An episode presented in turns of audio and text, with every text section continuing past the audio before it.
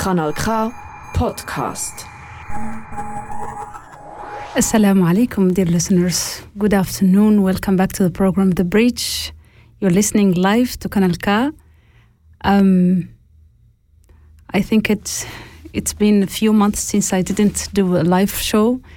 That's why I feel a little bit nervous again, though being live, being in studio in front of this microphone with the on-air light, it's um, it's one of the best experiences.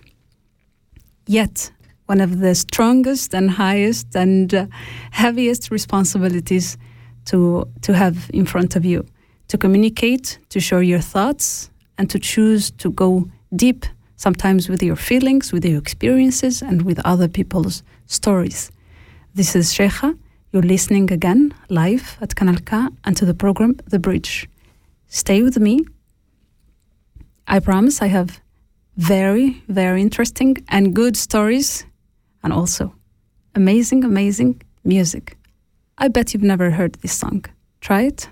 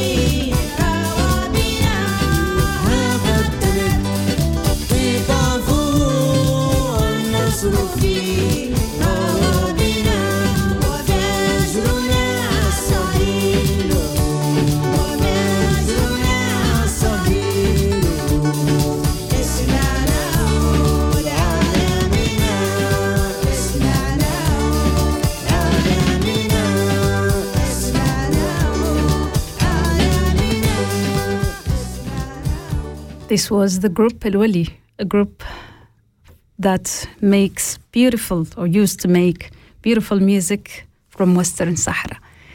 Welcome back to the program The Bridge. And uh, for today, being the last show of the year, I always try to bring stories or subjects that would empower people to bring them hope, to show them that sometimes people just take the reality, the tough reality, they squeeze it, and then they take out of it the best. And then they would definitely always remember that they have a lot to share, a lot to give, and there are so many, so many people that they need our help and our support, starting by, in this case, the people in the refugee camps.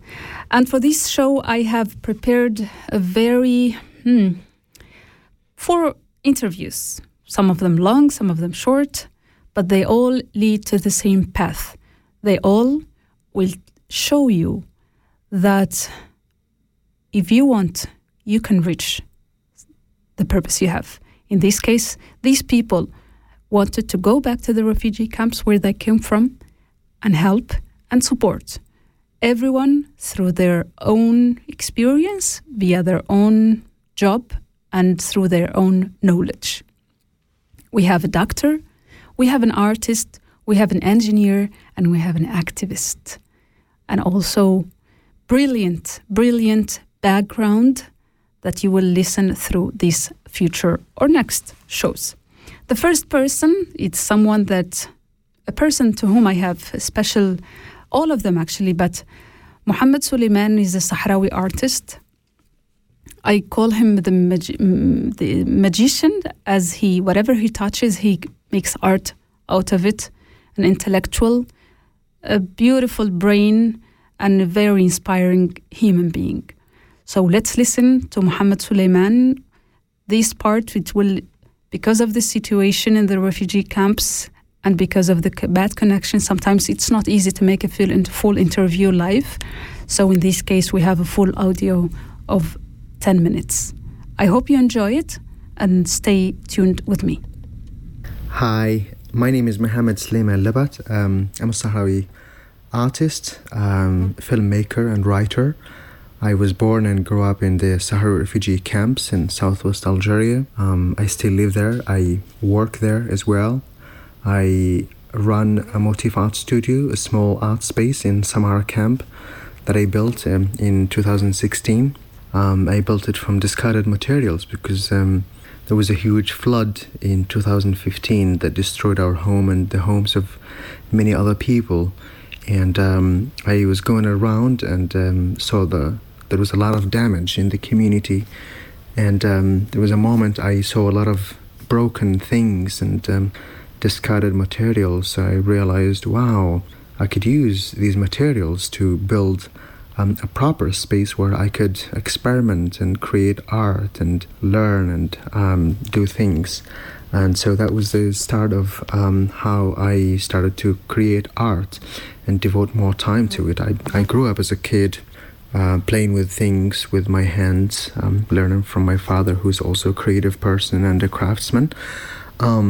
Um, but um, only after this incident that I really um, paid more attention and uh, devoted more of my time to um, create an art and uh, produce an art. Um, I spent some time using discarded materials. They became my theme to create art and to solve problems and to think through um, the different issues I'm facing in my community.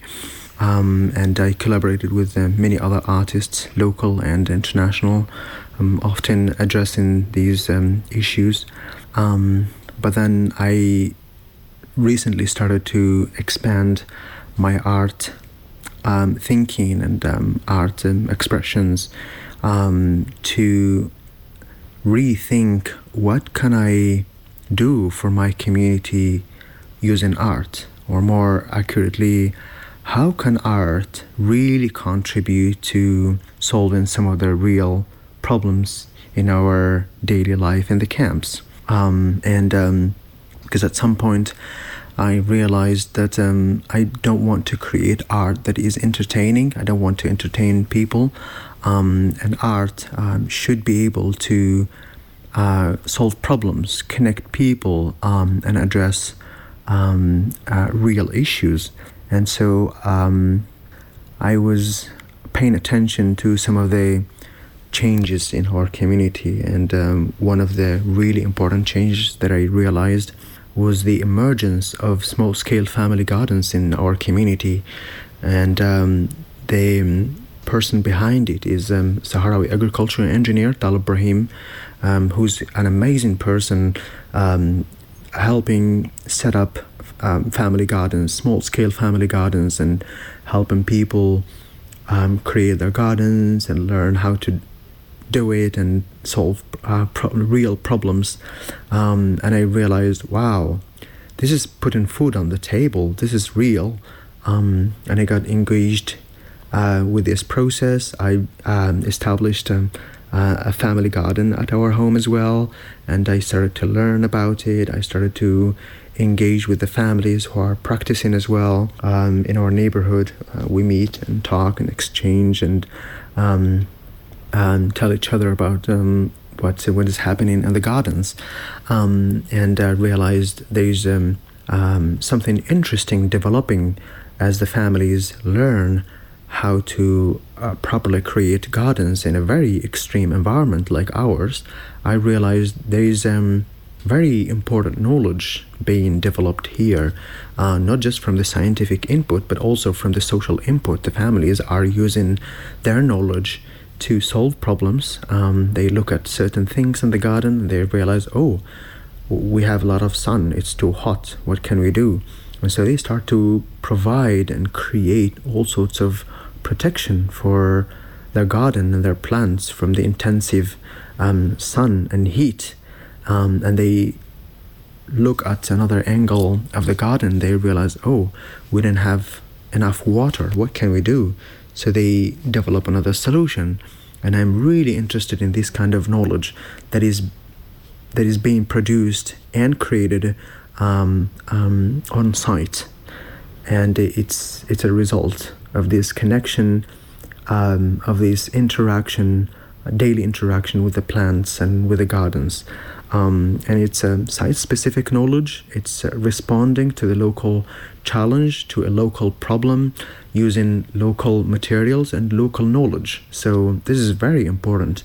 Um, and so I made a film. It's called Desert Phosphate. Um, it's um, um, a one-hour film that is um, uh, a result of a three years artistic research project that I was doing in, in Helsinki, in Finland, um, in collaboration with a Finnish artist, uh, Pekka Niskanen. And um, um, I have been invited to show it in several places this year. Um, Culturescapes um, Festival, uh, a renowned festival in Basel, Switzerland, um, has been uh, devoting this edition to um, uh, Sahara. So it's a Culturescapes 2023 Sahara, and it um, invites different artists, performers, filmmakers, uh, poets, writers um, to tell about and present the Sahara region uh, culturally, um, uh, politically, ecologically, um, and geographically.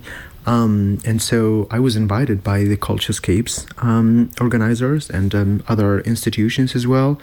Um, got involved in organizing uh, my participation, including Terre des Hommes and um, Atelier Mondial and uh, the Kunst Institute. Um, and so I, I was in Basel for a month and a half um, presenting my film in several places. I was also giving a number of um, lectures and presentations at the um, Institute Kunst, um, at um, uh, Center for African Studies at the Basel University, um, in Zurich as well, and uh, in Bern. so it's a I had a quite an interesting program, talking, discussing, and showing the films in several places, and I think this was a, a, very, very important experience for me to share the story and tell about what is happening um, in the refugee camps. I, I wanted to tell this story because it's a positive story. It's a story about resilience, about the Sahrawi people developing ways of how, how to create food sources locally. Um, by no means I am romanticizing this idea as to say um, the gardens are uh, providing um, total independence, um, food independence. Um, people still need food, but the actions and the knowledge that is being developed means that people are coming out and saying we want to have a say about what kind of food we have. Um, I know that practically the, the, gardens are there to um, add nutritional value to the everyday meals of the Sahrawi because the Sahrawi have been dependent on international aid for over 40 years and there are, there are uh, really high levels of um, anemia and malnutrition among um, the Sahrawi um, because of uh, their inaccessibility. Uh, they, they can't access fresh food and um, vegetables. And so the idea is that if the Sahrawi families could have small scale family gardens, then they will have access to nutritional food. But um, as an artist, I can't help but think of all the other um, uh, things, experiences that people would have access to, poetics of the garden. When we get into our gardens, we activate our senses. We smell things, we touch them, we taste them, um, and these interactions and experiences activate our senses um, in new ways. And so, this is also very important for us as human beings to be able to experience something beautiful and nice. Um, and so, um, I see these expressions um, uh, as um, expressions of uh, community resilience, as um, uh, very important expressions by the community um, that are developing. Um, I know the phenomena is small and it's still developing, um, but it's uh, really something important that caught my attention, and I'm following it, taking part in it, um, and um, um, I support it, and I, I, I, I, see it as, as something uh, deep. It's a deep transformation in our community to uh, come along from a nomadic community uh, background to um, uh, be able to farm and grow uh, plants in the middle of a, a, very extreme environment where the temperatures could reach up to 50 degrees and the sandstorms are crazy. Um, this is really like an um, important thing uh, to witness in our community. So um, I follow this phenomena. Um, I take part in it, um, and uh, I write about it. I make films, and so I'm being inspired by how my community is responding and um, reacting to um, uh, to our life in the camps.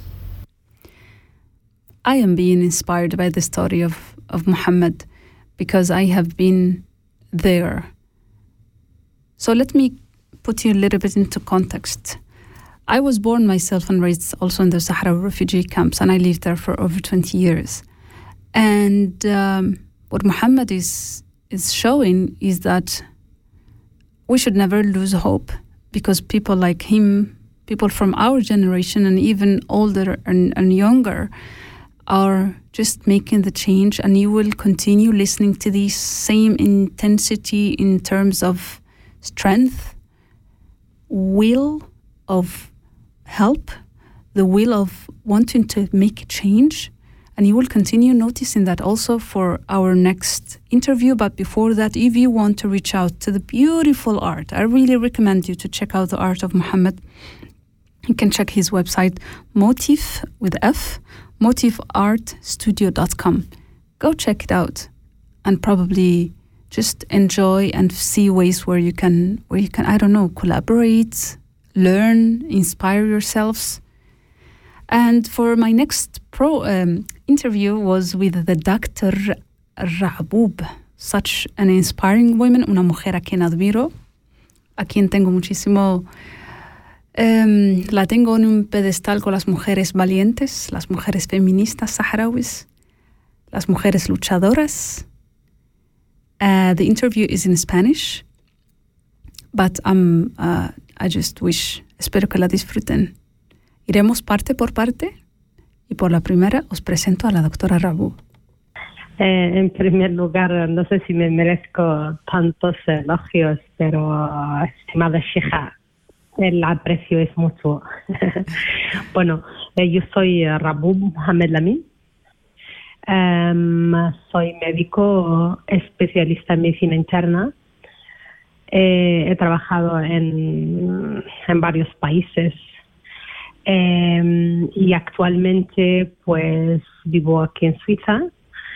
Eh, pertenezco a la asociación Doctora Beituja.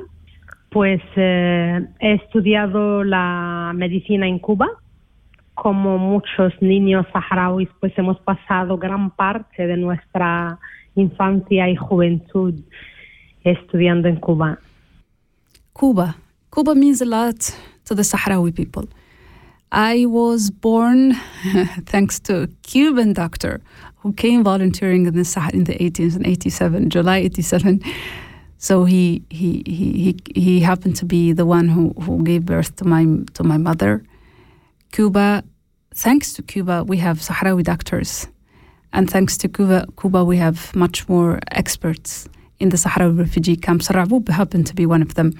And um, I always felt interested because I always thought it th- thought it was hard for us, the ones who had to go to Algerian s- uh, schools to study for nine months a year, and that was tough, believe me. But I always felt int- uh, wanted to know what the other Sahrawis who would spend years and years and years far from their families. Let's see. Vamos a ver qué piensa Rahbub de este tema. Mm, sí, lo recuerdo como si fuera ayer. Ha sido una situación que no es eh, fácil porque separarse de tu familia siendo muy niña con 12, 13 años no es fácil ni para la familia ni para los niños, pero los saharauis no tenemos como refugiados, no tenemos otra manera de formarnos y de ser alguien en la vida y eso lo entendíamos nosotros como niños y lo entiende perfectamente la familia. Por eso el soportar el dolor de separarnos por una buena causa. Tengo magníficos recuerdos de mi llegada a Cuba, a pesar de que era muy niña y me faltaba mucho. Cuando llegué a Cuba encontré a una familia, a una familia de cubanos dispuestos a acogernos y a compartir con nosotros lo poco que tenían y a una familia de diferentes generaciones de saharauis que ya estaban estudiando en Cuba, que hacían de padres y madres de los saharauis recién llegados y muy pequeños eh, a Cuba. Así que eh, gratos recuerdos de aquellos momentos. Tenía 12, 13 años. Estuve seguidos 13 años estudiando. Es toda una vida. Sí, efectivamente. Yes, por eso os llamáis el Ah, muy Uh, bien. one of the other pues, things, sorry for the mixed in the voices, is that uh, I wanted to mention because I have it already recorded, but I needed to say it live. Is that one of the things that they have um, made out is that someone once called the the, the Saharauis who study in Cuba Cubarawis, porque como llevan media vida en, en Cuba, entonces son cubanos, saharauis, saharauis, cubarawis. Bueno, una de las otras cosas, o la que realmente me, llamó aparte del, del activismo y de, de, la personalidad brillante de, de, la doctora Rabub y con todo el esfuerzo que hace para empoderar a la mujer saharaui, también han creado una asociación que me gustaría compartir más información sobre ella con vosotros. Eh, la Asociación Doctora Beituja es una asociación eh, de mujeres saharauis que han estudiado en Cuba. Eh, son mujeres de diferentes ámbitos, de diferentes profesiones y que en un momento determinado, respondiendo a una llamada de una enfermera que también estudió en Cuba, se llama Fatima Tumula Ahmed, eh, a formarnos como un grupo informal para poder apoyar en, un- en momentos puntuales a, nuestro pueblo. Eh, luego surge la necesidad de formar una asociación, también una manera ¿no? de empujar la sociedad civil saharaui a, a continuar ¿no? nuestra formación como sociedad civil y por también contribuir ¿no? de alguna manera nosotros mismos para nuestra causa y nuestro pueblo. Así que mm, se formaliza la asociación y cuando nos unimos para ponerle un nombre a la asociación, pues hay un nombre que nos unía a todas nosotras y era una mujer saharaui que también estudió en Cuba y que era ejemplo de amistad, de solidaridad, de fidelidad. Y esa mujer era Beituha Bark Moishan. Es eh, una joven saharaui que estudiaba también medicina en Cuba y que los saharauis que íbamos a Cuba estábamos mucho tiempo sin ver a nuestras familias porque ninguna familia refugiada contaba con los recursos para pagar un viaje que costaba mil eh, euros, mil doscientos euros de Cuba al Sahara. Eso era imposible. Entonces prácticamente pasábamos los 13 años estudiando y volvíamos pues lamentablemente la doctora Beituja no llegó a volver con nosotros 13 eh, años después eh, por haber perdido la vida en un trágico accidente de tráfico en Cuba. Entonces, en honor a ella y en honor a lo que ha significado para todas las mujeres saharauis que estudiamos en Cuba, hemos decidido crear eh, esta asociación y ponerle su nombre. One of the things that this association, Beituha, B E I T U H A, is that they go to the refugee camps, the Sahara refugee camps, and then they help people as uh, experts, specialists. Let's listen to one of the things that they continue, or several things that the doctor is telling us. Eh, pues la situación sanitaria en los campamentos de refugiados saharauis es una situación de, ¿no? de una población refugiada que vive de la ayuda internacional, ayuda internacional que se ha reducido drásticamente en los últimos años, por lo que es una situación muy, muy delicada. Por más que intentamos apoyar desde el exterior, es, eh, es una situación muy precaria precaria eh, y, sin antes pasar y decir que mm, todo toda la situación sanitaria saharaui es debida a las consecuencias ¿no? de, la ocupación, de la invasión, de la separación de las familias. O sea que hay unas secuelas eh, físico-psíquicas de un refugio prolongado muy evidente en nuestra población.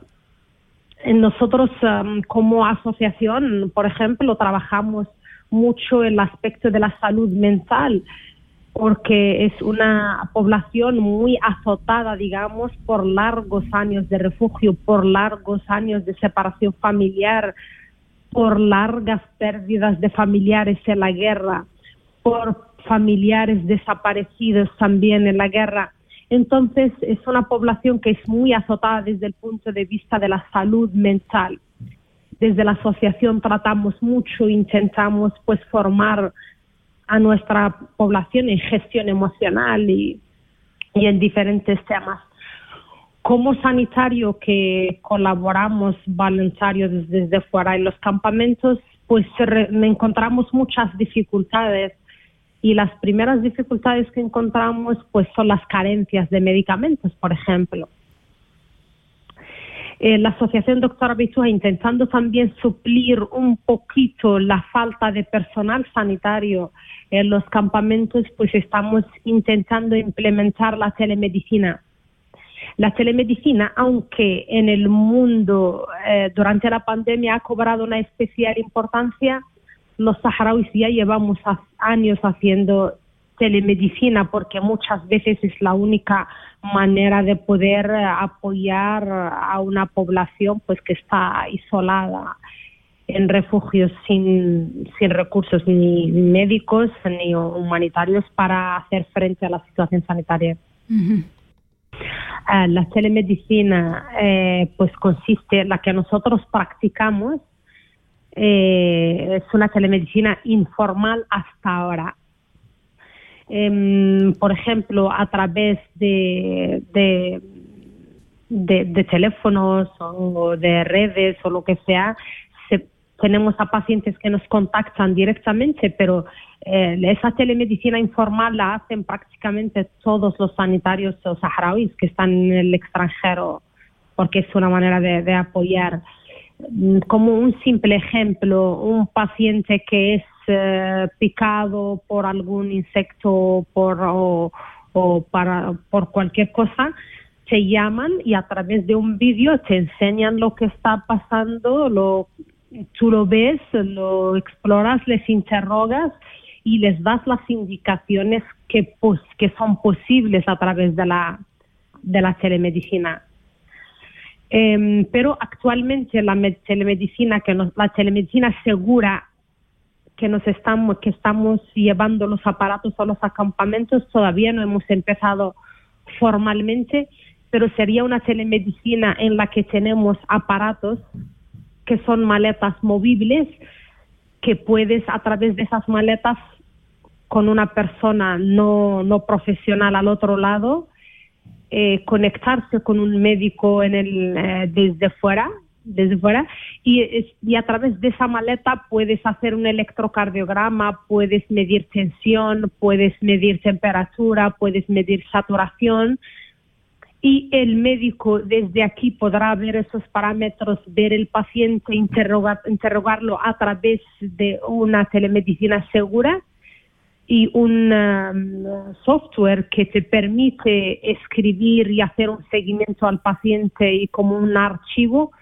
y poder controlar ese paciente en una segunda ocasión a través de esa maleta que tiene como un iPad a través del cual el médico y el paciente se pueden ver, se pueden interrogar y se pueden prescribir lo que es posible a través de la telemedicina. Decirte también que cualquier médico que quiera colaborar con nosotros podría hacerlo porque a través de la traducción todo eso es posible. Eh, nos pueden contactar a la Asociación Doctora Beituja en redes sociales. Estamos en Twitter, en Facebook y en todas las redes. Y otra de las cosas más importantes es que mm, el trabajo, el esfuerzo que hacen estos médicos y estos especialistas realmente consisten en una gran, gran ayuda para los, refugiados saharauis. Entonces, si se sienten interesados, ya saben el contacto que os ha ofrecido la doctora Rabub. Y afortunadamente la, doctora ha decidido trasladarse con su familia a Suiza. A ver, ¿qué piensa de, de ello? muy bien, la verdad que es una manera, ¿no? De, de seguir aprendiendo otros idiomas, de seguir aprendiendo otras culturas y, y aprendiendo de y aprender, ¿no? Del país y como saharauis en realidad eh, nada nos ata a ningún sitio, así que bienvenido sea el cambio que nos hace crecer como personas, aprender nuevos idiomas, así que lo llevamos muy bien aquí, aún adaptándonos. Y seguramente será una adaptación fácil, como dijiste, por ser saharauis. Yo siempre he pensado que los saharauis llevamos las raíces de nuestros, árboles, de, nuestros árboles dentro de nosotros. Podemos crecer en cualquier sitio. Y vamos a escuchar el último mensaje de Rabub. Pues el mensaje que les mandaría mandaría muchísimo, pero el tiempo no daría.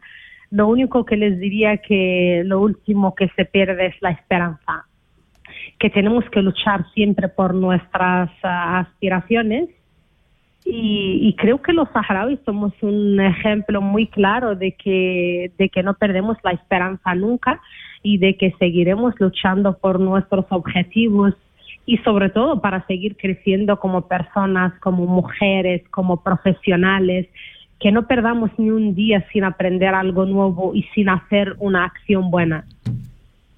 Y nada, feliz año para todos. Muchísimas gracias a la doctora Rahbub y para la doctora, disculpas, y para todos los cobarahues. Guantanamera.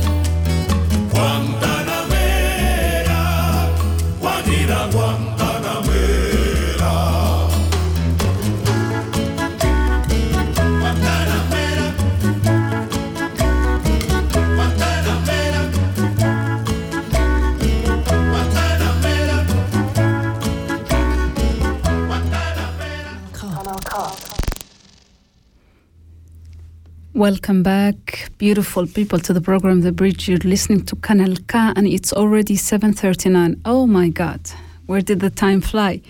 Continuing with this program about activists, about social activists or social active people in Western Sahara and from Western Sahara who have been living in the refugee camps and then they decided some of them still continue in the refugee camps and some who are living abroad in, in, in exile they or diaspora they decide to always return dedicate their free time to see ways in which they can help the people in the refugee camps and in their surroundings. One of the greatest examples I have is of um, the engineer Mulay Bashir, who built for me one of the greatest examples of how to help people especially tackling the need the people have.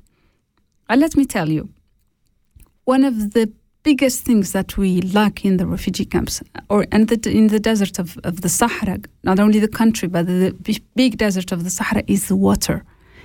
And uh, this engineer came up with the greatest idea of creating uh, spaces that, that brings potable and drinkable water for the people and also for the animals. Vamos a escucharle al ingeniero Mulay Bashir hablando de los pozos de agua que él mismo creó este proyecto y lo llevó adelante y ahora mismo hay miles de seres humanos, de seres en general que se están beneficiando de esto.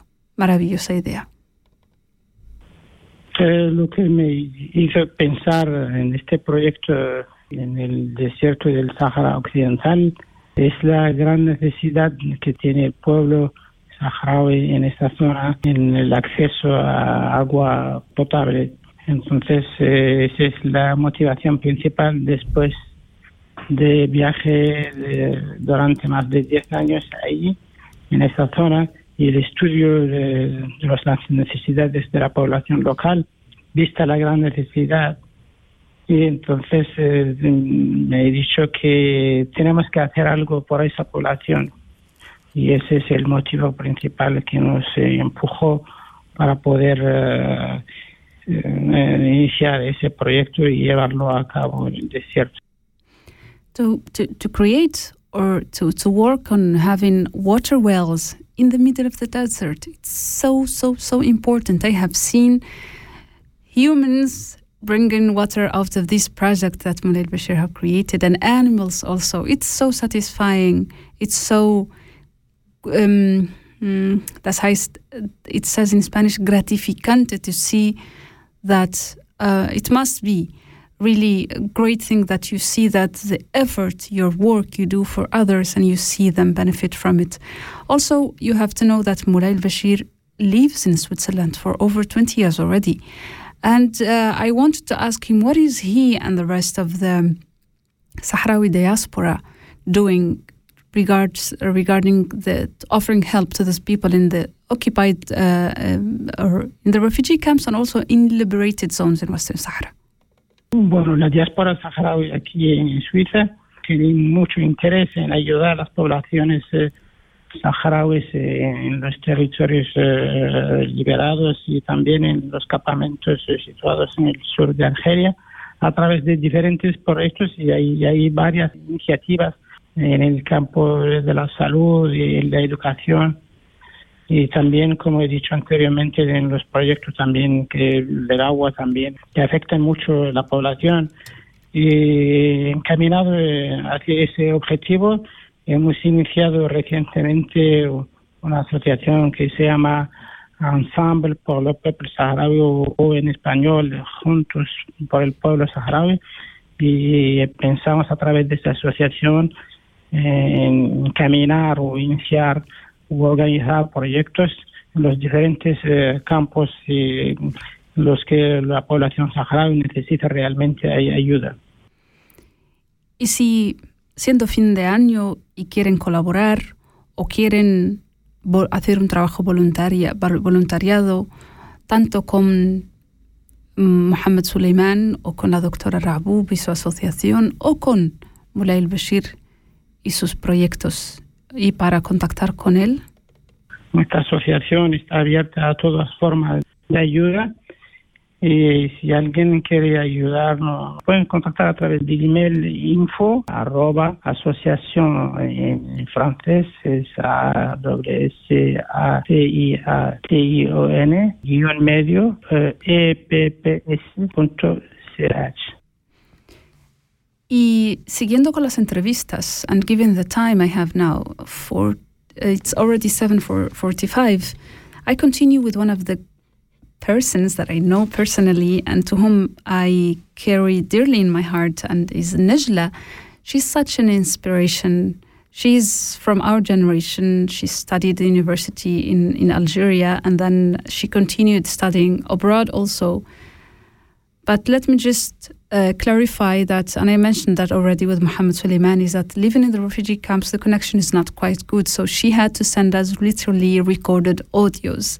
So I won't be cutting. I would just give you the whole material that she has sent sent me because it touched me, and I have been there. What if? What if? What about you that you will listen to it? Please dedicate this minimum ten minutes to these stories and this uh, brilliant mind of, of Najla. And one of the things is that you should know that Najla was one of mentioned one of the hundred most influential women by the BBC this year, 2023. Let's listen to Najla. Uh, my name is Najla Mohammed Lemin Salma. Uh, I am a Sahrawi woman uh, based on the Sahrawi refugee camps. I was born uh, here in the refugee camps. I also grew up. I spent most of my life here in the camps, except of the few years when I was abroad studying. I I am the second oldest of nine siblings, second oldest daughter. Uh, currently, I am uh, I am a mom. Uh, I have a almost a two year two year old uh, child, and um, I I live here with my my family. Uh, I also uh, I am running currently the the center I I established in 2019, uh, which focuses on on on women's education, as particularly about health and the environment, and also promoting literature and environmental education for kids. Um, I consider myself a human rights, women's rights, climate rights uh, activist, though my my my focus currently is on working with local women, but I have uh, have I have spent many many years advocating for the Sahrawi people and being the voice of the Sahrawi people uh, in many many platforms, in many um, international seminars, uh, meetings, uh, different UN uh, headquarters in Geneva, in Vienna, in New York um, also in some countries in South in Africa, in, in the Middle East. Um, I still do some of this uh, uh, uh, advocacy work, but my most uh, uh, focus is on currently working with local women here in the refugee camps in southwest Algeria. How does it feel to be uh, among the BBC list of 100 uh, women, uh, most influential and inspiring women. Um, uh, it was a big surprise for me, to be honest, uh, at the beginning. Uh, because I didn't know about the nomination. I was nominated by a journalist from Canada uh, she visited our center. She did some work with us, and uh, she has been in close contact with us. So she did the nomination, and I knew about the nomination only after I was accept, accepted. I actually, to be honest with you, I didn't know the volume of this uh, of this uh, announcement. but I, I will never I will never refuse anything that would highlight the struggle of the Sahrawi people, no matter how big or how small uh, it is. So for me, uh, in the beginning, um, I felt. Um, uh, I felt like it's like um, I, didn't feel personally uh, I, I didn't feel like I, I deserved it personally as, as, as, as me for the work I'm doing.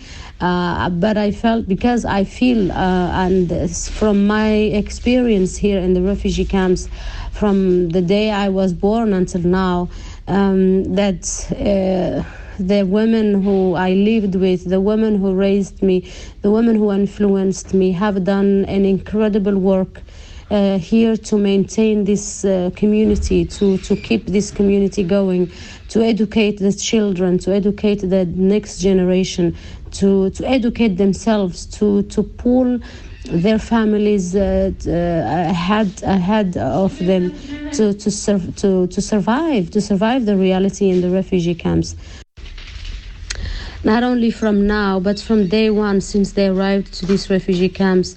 They have been doing an incredible work. I think it's a miracle that they have been able to establish such a reality for these refugee camps uh, from 1975 up until now. So for me, in the beginning, I, I didn't I didn't feel like I deserved this nomination, but afterwards I saw I, I thought or I I saw that maybe maybe because I am the outcome of the work of these women, I am the result of their perseverance and of their uh, un, um, uh, unstoppable uh, uh, struggle that I came to existence, and it is because of them I am who I am today. And my recognition, it is the recognition of every Sahrawi woman I know whether here in the refugee camps or in the occupied territory or in the diaspora. It's one representation, it's one name, but carries uh, thousands and thousands of other names. And I feel very, very proud to be the one who hold this honor, to be the, the, the face of all of these women, because I know deep inside in my heart that I am the, the, the outcome of their struggle. I am the face of their struggle, the current one. And I am also the continuation of their struggle, of their history, of their culture, of their aspiration.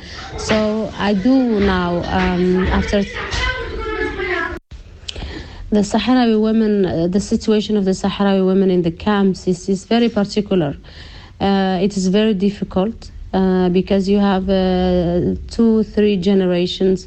My mom, uh, she arrived here when she was six years old, and uh, I think that the Sahrawi women, I mean, also the Sahrawi men, but the, particularly the Sahrawi women, has different battles uh, from day to day life to the political battle to the family but to they are battling in all areas of their lives um, to from the day they arrived to, the, to, these refugee camps. You know, you the Sahrawi the Sahrawi women arrived in these refugee camps, and it was a deserted area with no single tree on it, with uh, really uh, unuseful big rocks and a lot of dust and a lot of sand.